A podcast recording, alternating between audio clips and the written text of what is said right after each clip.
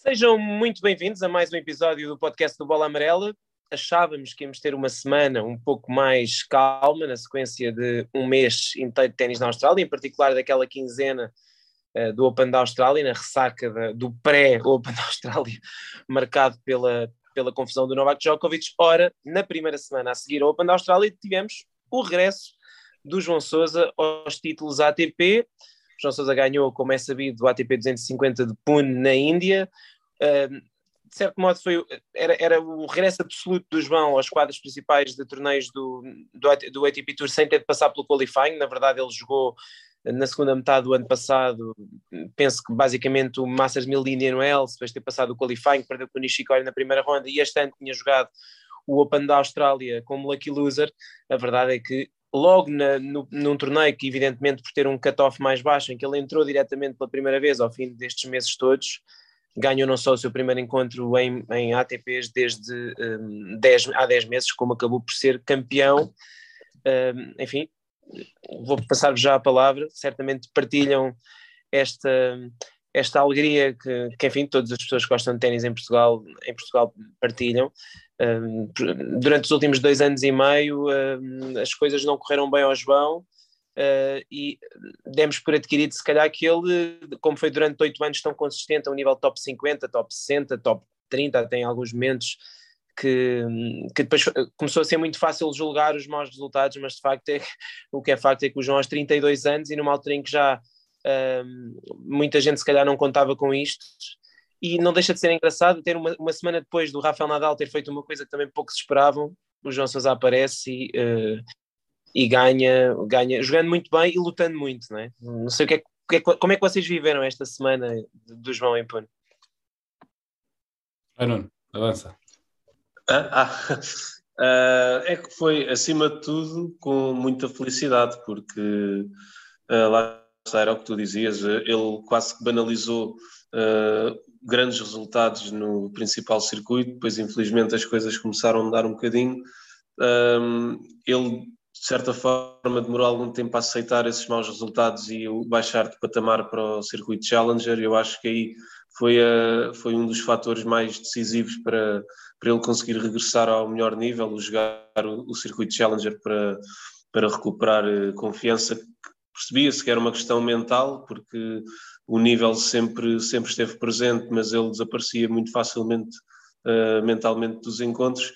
E, e voltarmos a, a, ter um João Sousa a brilhar ao mais alto nível, a, a brilhar no circuito ATP, uh, eh, acho que a palavra que, que descreve a todos nós que acompanhamos tão de perto esta modalidade é a felicidade, porque sabemos bem o trabalho que, que ele teve durante estes dois anos e meio, as dificuldades que passou, uh, manteve o Frederico Marques como, como treinador uh, e ele merece, merece tudo isto, merece voltar ao top 100, é lá que, que ele tem de estar.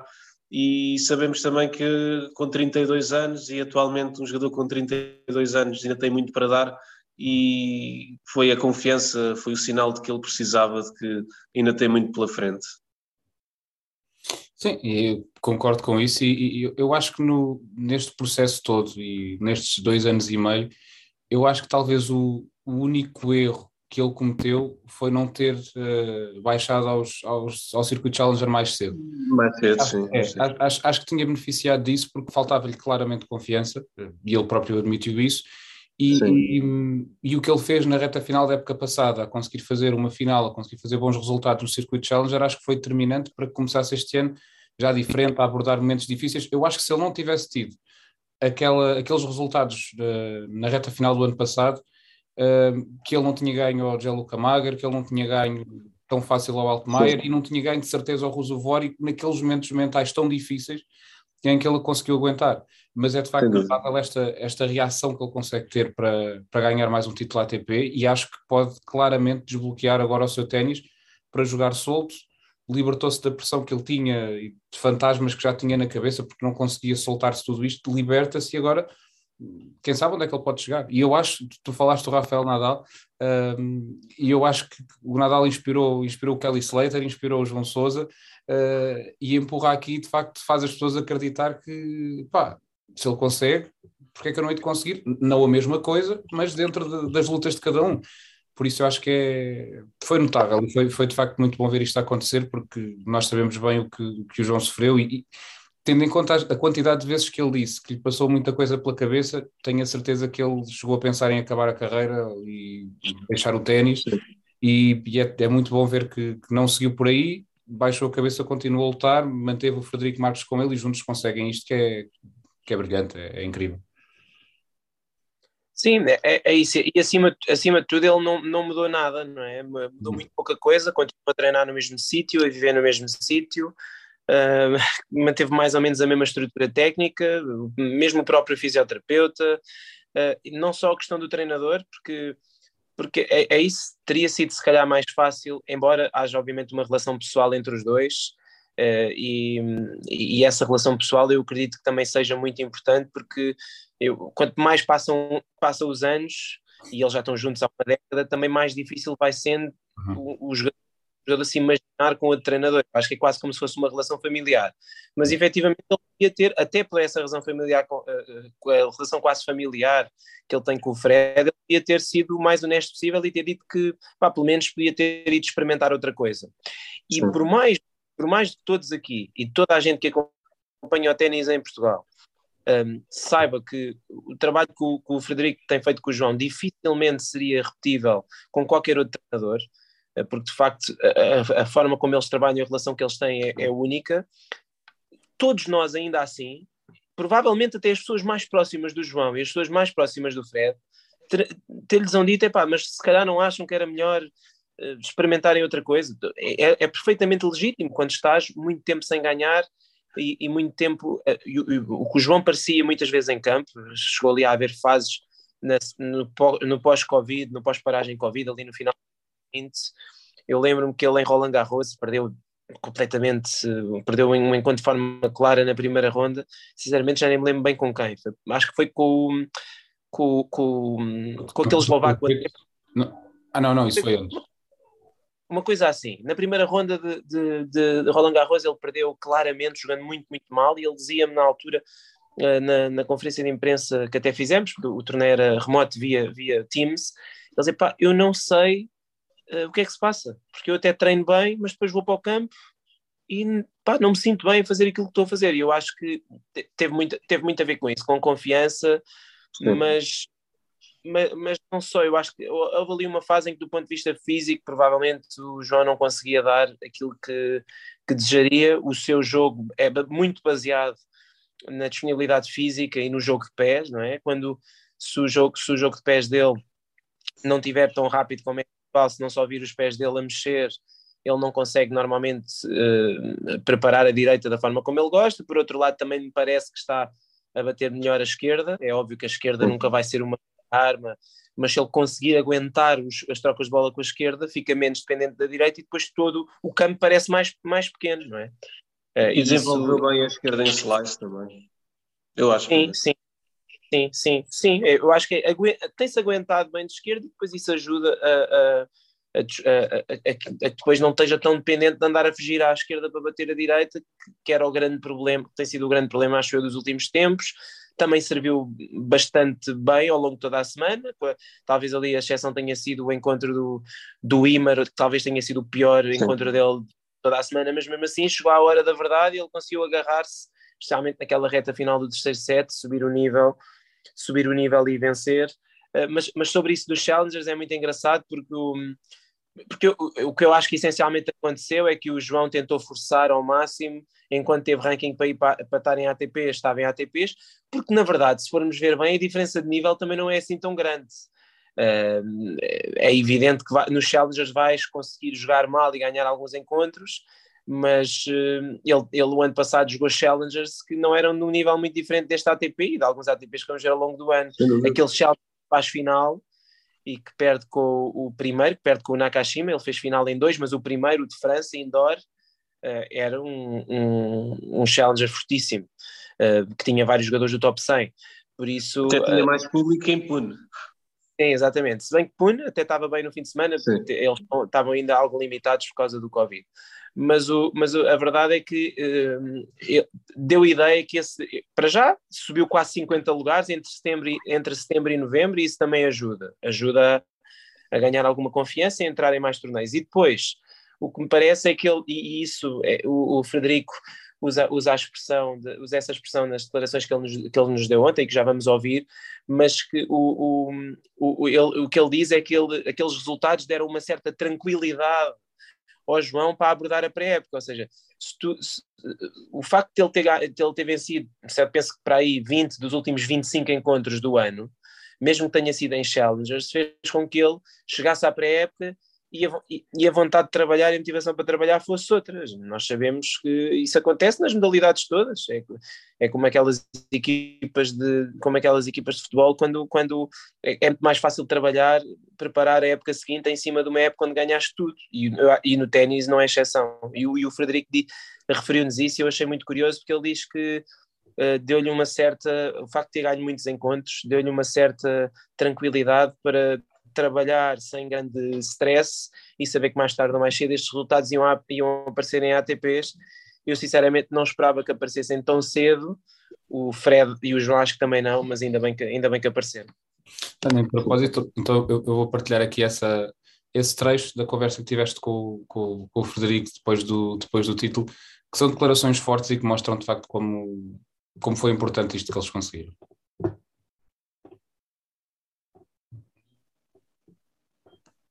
Um, como é que nos sentimos? Sentimos que. Um, como é que nos sentimos? Sentimos, sentimos felizes, uh, sentimos contentes, sentimos que realmente o trabalho uh, trabalho duro que realizámos e que sempre acreditámos quando as coisas não estavam, não estavam a correr bem, acreditámos na continuidade, acreditámos no nosso passado, acreditámos no rumo uh, que as coisas, uh, que, que, o que estávamos a fazer ia servir de algo no futuro. Tivemos essa visão e, e, muita resiliência, muita persistência e esse sonho. ele acreditou muito nele próprio, acreditou em mim. Aproveito também para lhe agradecer todo o acreditar que ele teve em mim, porque se calhar o mais, o mais fácil seria ele ter ido procurar outro treinador.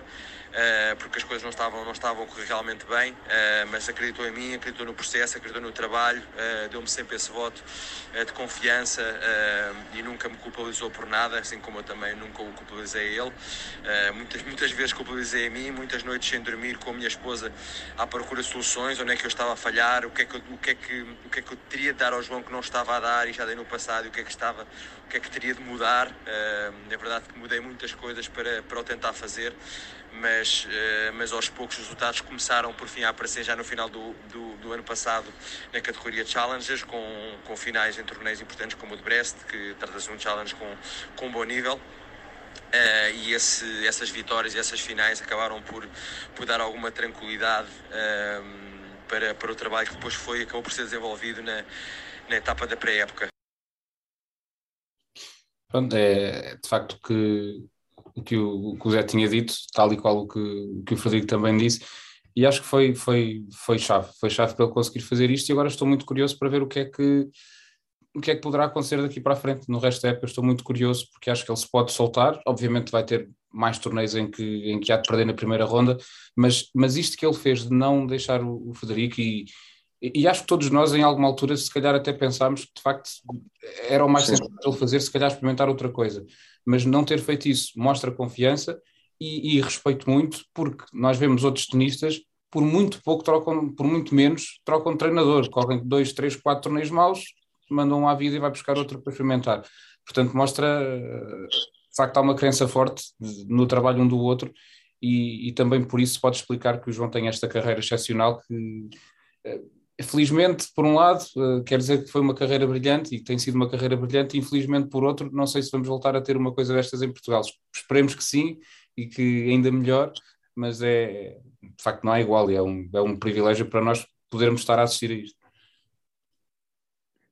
Sim, é, eu acho que eu não, eu não tenho ideia se há neste momento no circuito alguma, alguma ligação treinador-jogador mais duradouras, excetuando aquelas de aquelas que são familiares e mesmo aí, sinceramente, eventualmente e a mãe. Uh, eventualmente o, o Djokovic com, com o atual, o, mas só que houve aquela pausa, houve, houve aquela pausa pelo meio. Ele depois acabou por voltar, também assim de, de cabeça. houve uma pausa, é isso, houve uma pausa de ano e meio, talvez o Roger Federer com o Severin Luti já estejam há mais tempo, sim. mas também é uma relação... Mas tem mais do que... Sim. Sim, é uma relação sim, diferente. Porque o Federer tem, porque o Federer tem outros treinadores, sempre teve outros treinadores ao mesmo tempo e o Luti assumia, assume outras funções para além de ser, para além de ser treinador dele, mas, mas sem dúvida que, que é que é um caso é um caso de estudo e neste momento a verdade é que os resultados, ou este resultado, está-lhe a dar razão. É evidente que nós nunca saberemos como é que as coisas tinham corrido se eles tivessem seguido outros caminhos, agora sabemos como é que as coisas correram neste caminho. E acabaram, por, acabaram por correr bem, porque também ninguém acredita, muito sinceramente, que, uh, que, o, que o problema do João nestes dois anos e meio tenha sido o treinador, porque sabíamos que, que os problemas tinham a ver com outras questões que, que, que tinha que ser ele a ir resolvendo com com encontros e com confiança e recuperando os níveis físicos e felizmente fê-lo, recuperou essa confiança toda na mesma semana. Agora é claro, como o Pedro dizia, um, as coisas não vão, a partir de agora ele não vai começar a ganhar claro. os torneios todos, é, é também preciso ver que estamos a falar de um, de um ATP 250 que tinha jogadores com valor, mas que não tinha, não tinha o único jogador do top 50 era o, era o Aslan Karatsev, que ele acabou por não enfrentar, ou seja, tinha jogadores de grande qualidade, todos eles, excetuando um, salvo erro, e o primeiro jogador indiano na primeira ronda, todos eles acima do João no ranking e a fazerem muito bons resultados nos últimos tempos, nomeadamente o, o, o Altmaier e o próprio Rosovori, que, que tem estado muito perto de ganhar títulos. Uh, e com grandes vitórias, o Rosovori o, o ano passado ganhou o Zverev, ganhou uma série de jogadores do top 15 e do top 20, Uh, e, e, joga muito, como se viu ontem, mas a verdade é que é normal que o João agora vai para Doha jogar a fase de qualificação, a fase de qualificação de Doha tem uma série de jogadores top 100 e vai ter que, vai ter que lutar, lutar como, como aqui cada encontro, porque o ténis, o ténis é muito duro e a prova disso é, é exatamente esses, esses últimos anos da carreira do, do João. Agora, Uh, a verdade é que ele não, não, defende absolutamente nada até, até exatamente essa fase em que começou a jogar Challengers. Portanto, uh, tudo o que ele ganhar agora, todos os bons resultados que ele fizer, e eu acredito que vão ser vários, uh, vão, vão permitir-lhe subir no ranking. E isso acho que, é, acho que é bom. Acho que podemos estar a olhar aqui para uma perspectiva em que o João, se calhar a meio do ano, já está outra vez no top 50. Eu acho que isso seria um objetivo, um objetivo interessante para ele eu não acredito que ele vá admitir agora, vai de certeza tentar pensar em desfrutar deste sucesso, mas a verdade é que neste momento ele é, está nos 20 primeiros jogadores com mais pontos das primeiras 5 semanas do ano. É evidente que estamos nas primeiras 5 semanas do ano, mas isso não deixa de ser, não deixa de ser excelente. Sim, eu, eu acho que agora, uh, estando ele de regresso ao, ao, top 100, neste caso ao, ao top 90, uh, muito possivelmente ele deve começar a abdicar novamente do, dos torneios de Challenger, que ele já começa a ter novamente ranking para essencialmente para torneios ATP 250 e agora é a altura de ele já acredito que já se sente novamente pronto para, para poder jogar a esse nível. Ele, esta semana ficou bem visível e é tentar ir ganhando de forma consistente primeiras rondas, ultrapassar fases de qualificação porque lá está, é isso que tu dizias, ele não defende nada e só tem a ganhar nesta fase. E voltando aqui à, à questão dele com, com, o Frederico Marques, eu lembro-me uh, ter tido uma conversa com, com, o Frederico já há algum tempo, uh, numa entrevista um bocadinho mais longa, uh, em que ele contou alguns episódios que de facto mostram que eles os dois acho que são de facto um par ideal para, para este mundo do ténis e que eles dentro do que se conhecem sabem perfeitamente como onde tirar o melhor um do outro isto, principalmente o Frederico a tirar o melhor do João. Que eu lembro sempre da história que ele contou de antes de, de Kuala Lumpur, em 2013, quando o João ganha o primeiro título. Ele vem de umas meias finais na Rússia, um, estava tristíssimo, estava frustrado com o que tinha acontecido, ter perdido nas meias finais, e que o Frederico lhe disse: para olha, vamos sair à noite, vamos curtir, vamos, uh, vamos divertir-nos um bocado e depois logo se pensa no próximo torneio. E o João dizia: Não, estás maluco, então agora vamos sair. Foram, passaram a noite uh, à vontade e a verdade é que o que aconteceu na semana seguinte foi ganhar o primeiro título da carreira. Portanto, eu acho que de facto este equilíbrio e, e, e esta maneira que o, que o Frederico tem de abordar, pois não é só isto, obviamente, tecnicamente é, tem de ser um bom treinador para, para haver estes resultados, mas este equilíbrio todo acaba por uh, resultar. Faltava era este clique para no meio. Depois também se meteu uma pandemia, que também é uma coisa com quem nunca ninguém tinha lidado, portanto foi uma pandemia, maus resultados, a lesão, foi, acho que foi um, uma tempestade perfeita uh, para deitar o João abaixo, mas conseguiu voltar a, a erguer-se nesta altura, especialmente quando até em Portugal ele já devia começar a ouvir muita coisa de de, já estar a ser ultrapassado, ele deixou de ser número nacional a meio, depois começa a aparecer, começam a aparecer outros jogadores, começam outros a, a surgir novamente. Sabemos que, que o público português é bastante duro e vai ser outra vez se ele agora, no próximo torneio em Doha, perde na primeira ronda de qualificação com, com algum jogador que tenha valor, mas, mas se perder, as pessoas vão dizer: pronto, já voltou ao normal, agora já vai ser outra vez a mesma coisa. Já sabemos como é, é que é. Assim. é mas, mas também acho que ele já, já sabe lidar bem com isso e estes dois anos e meio de certeza que serviram para lidar bem com isso. Um, mas é notável de facto a força que ele tem uh, para conseguir aguentar isto e voltar a erguer-se. Acho que é, é de facto notável e ainda mais, quase mais impressionante isto que ele está a fazer do que os oito anos que ele esteve no top 100. Conseguir vir tão abaixo e voltar lá. Eh, sim, sim, sem dúvida. Eh, lá está, não, não tem a ver muito com a não tem a ver muito propriamente, é evidente que a lesão foi grave, foi mais grave até do que na altura se pensou, e, e isso que dizes do Covid faz muito sentido, porque, porque aquilo, quando ele estava a começar a recuperar, apareceu, uh, apareceu a, a, pandemia e o circuito parou durante cinco meses, e eu não creio que, é, é evidente que naquele momento ele, eu acho que ali deve ter havido uma indecisão sobre realmente o que fazer, porque se, se, tentava recuperar a 100%, se fazia treinos em, se fazia treinos em corte. Eu lembro que na altura eles estavam um bocadinho, um bocadinho indecisos e o João, quando aparece naquele circuito sénior uh, da federação, se, se, bem se lembram, não parecia o mesmo jogador, mexia-se muito devagar, a bola não andava e depois aquilo arrastou-se e não era, eu acho que não era uma questão só uh, anímica, era uma questão essencialmente física. E depois arrast, pronto, as coisas arrastaram-se por aí e era, e era o que falávamos. Uh, o nível tu baixas para qualificações da ATP, o nível continua alto, continua a ser muito difícil ganhar encontros, e vais aos Challengers e às vezes continua a ser difícil ganhar encontros. Felizmente, por acaso, a descida aos Challengers do João até teve um impacto uh, quase automaticamente positivo nos seus resultados, ainda que ele tenha na mesma defrontado jogadores jogadores de qualidade, basta ver uh, alguns jogadores que ele defrontou nesses dois challenges em, em, em que chegou à final e nas finais defrontou o Nakashima e penso que o Molkan, o outro da, da, da Finlândia, ou seja, jogadores que, que, são, que, são, top, que são top 100.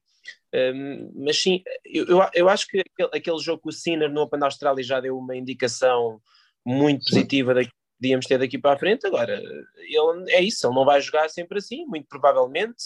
Vamos ter condições de jogo diferentes, vamos ter, vamos ter adversários diferentes. Agora, isto já ninguém, isto já ninguém tira, não é? Era, hoje, hoje nós publicamos aquele artigo do, dos jogadores com quatro ou mais títulos no circuito ATP em atividade, sendo que alguns deles até já estão mais retirados do que outra coisa, o Tommy Robredo, por exemplo, mas, mas de facto estamos a falar, ou o próprio Thomas Bellucci, que foi o melhor Sim. jogador brasileiro pós-Guga, e que também tem quatro títulos, mas de facto estamos a falar de um lote de jogadores incrível. Eh, quer dizer, só há, só há 30 e tal jogadores no mundo em atividade com mais títulos do que o João Sousa. E isso, eh, já para não falar depois em todos os outros registros de consistência, ele é dos 30 jogadores do mundo que tem mais semanas no top 100.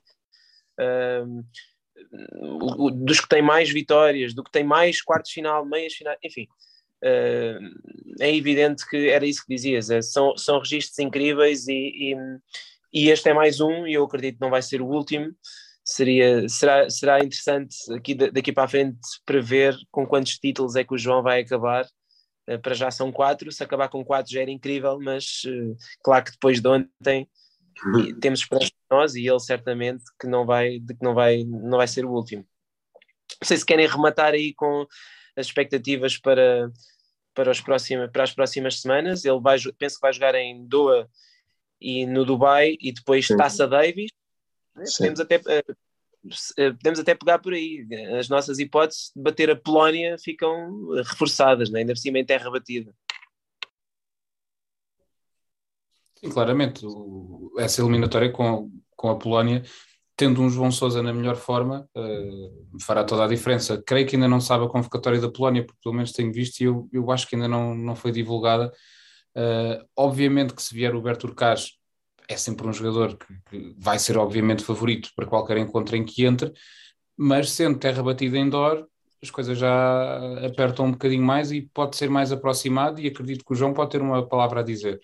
Um, e seria muito bom para Portugal conseguir vencer para não, não voltar ao patamar mais abaixo e andar ali mais na luta e conseguir continuar ali perto de, de ir às Davis Cup Finals, que era de facto uma, uma coisa sensacional. Se Portugal se conseguisse meter nisso, era, era, era incrível. Quanto ao João, uh, individualmente, estou, estou, não, sei, não sei bem o que esperar, na verdade, não sei bem o que esperar. Estou, estou esperançoso que seja bom.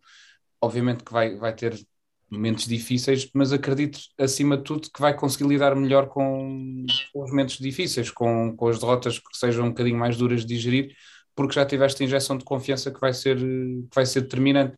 E, e, e não deixa de ser curioso que o João, mais uma vez, consegue conquistar um título depois de uma, de uma fase negativa. No Estoril foi a mesma coisa, agora também, portanto, ele quando é para reagir, é reagir a sério e, e ganha logo um torneio ATP. Agora é esperar é que o próximo não surja depois de mais uma série negativa. Pode ser um, mais tranquilo e mais pacífico e, e ganha mais outra a seguir. Eu, eu, eu creio, agora já que falas nisso do, do Estoril Open, uh, ele chegou aos oitavos de final do US Open em 2018, não foi? Em 2018, sim. O, Wimbledon, uh, US Open 2018 e o Wimbledon 2019. Exatamente, portanto, quem, quem, sabe aqui, se, já aqui a sonhar alto, se não, se não vamos ter um grande resultado do João em, no torneio do Grande Slam. Uh, mas falando também agora no, no imediato, uh, eu acredito que ele vai conseguir chegar ao, ao quadro principal do, do ATP de 250 de Doha. Uh, acho que agora vai ser uma. Vamos ter uma boa fase de, do João, acredito seriamente nisso.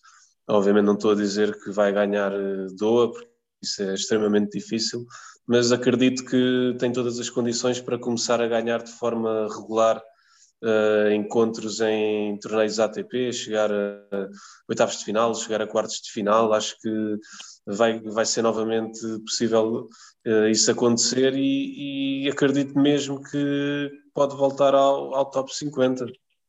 Eu acho que agora lhe fica a faltar uma coisa, uh, que vai ser, pode acontecer em Doha, por exemplo, que é uma grande vitória contra um jogador de topo, um, um, top 30, por exemplo. Acho que agora lhe fica a faltar isso para desbloquear o resto. Acho que o título já foi muito importante, se bem que ele lá dentro pode pensar, ok, não, não joguei contra nenhum top 50, acho que agora lhe fica a faltar isso para se soltar completamente.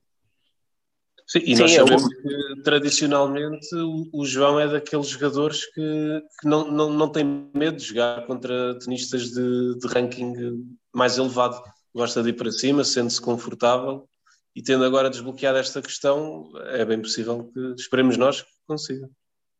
Sim, e as últimas vitórias dele diante de jogadores desse nível foi nesse período de 2019, quando ele ganhou, penso que ganhou Caixa Nova em São Petersburgo e depois ao Felix Auger acima em Chengdu, Uh, e desde então, de facto, também não tem jogado, na verdade, muitas vezes contra jogadores de topo, essa é que é a verdade.